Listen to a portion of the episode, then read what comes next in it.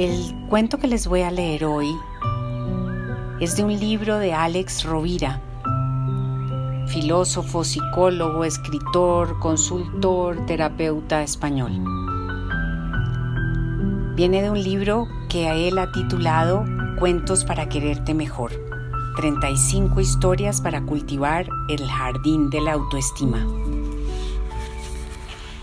El cuento se llama Dos vagabundos y un peligro. Las dificultades unen. En un bosque cercano a una ciudad vivían dos vagabundos, cada uno en su chabola. Uno era ciego y el otro cojo.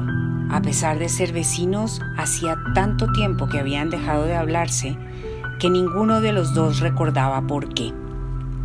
Quizá se habían peleado por algún resto de comida, por una moneda o por una manta vieja. O quizá se habían alejado sin motivo.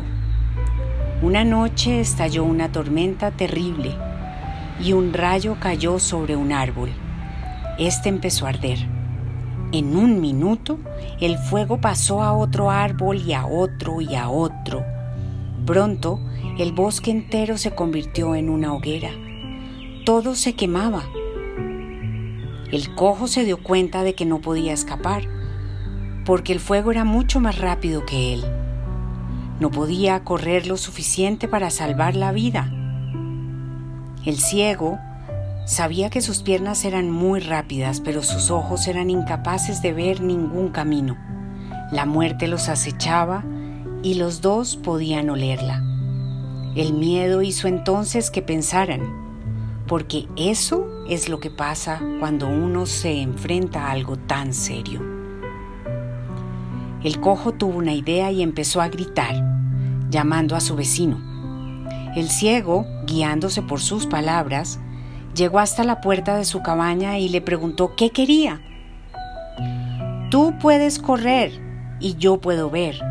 Los dos juntos podremos salvarnos. Dicho y hecho. El cojo subió a la espalda del ciego que tenía unas piernas fuertes y empezó a guiarle a través del humo y de las llamas. Corrieron tanto que lograron dejar atrás el fuego y el bosque.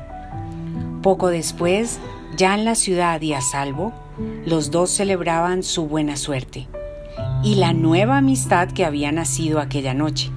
A partir de aquel día, iban juntos a todos lados riendo y hablando como viejos conocidos. El miedo a morir los había unido para vivir.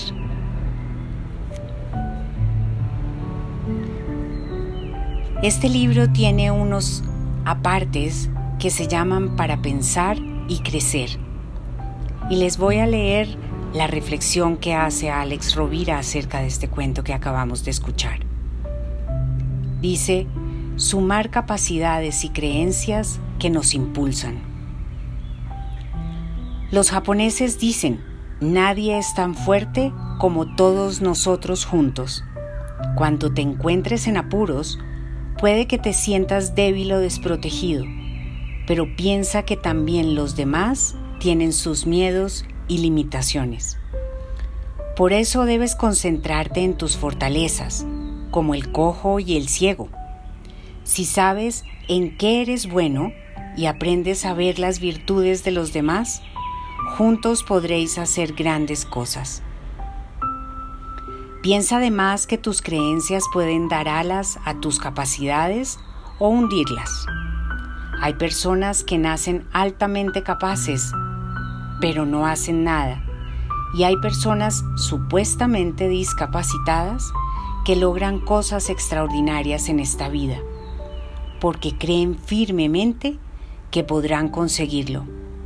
Sin duda, hace más el que quiere que el que puede.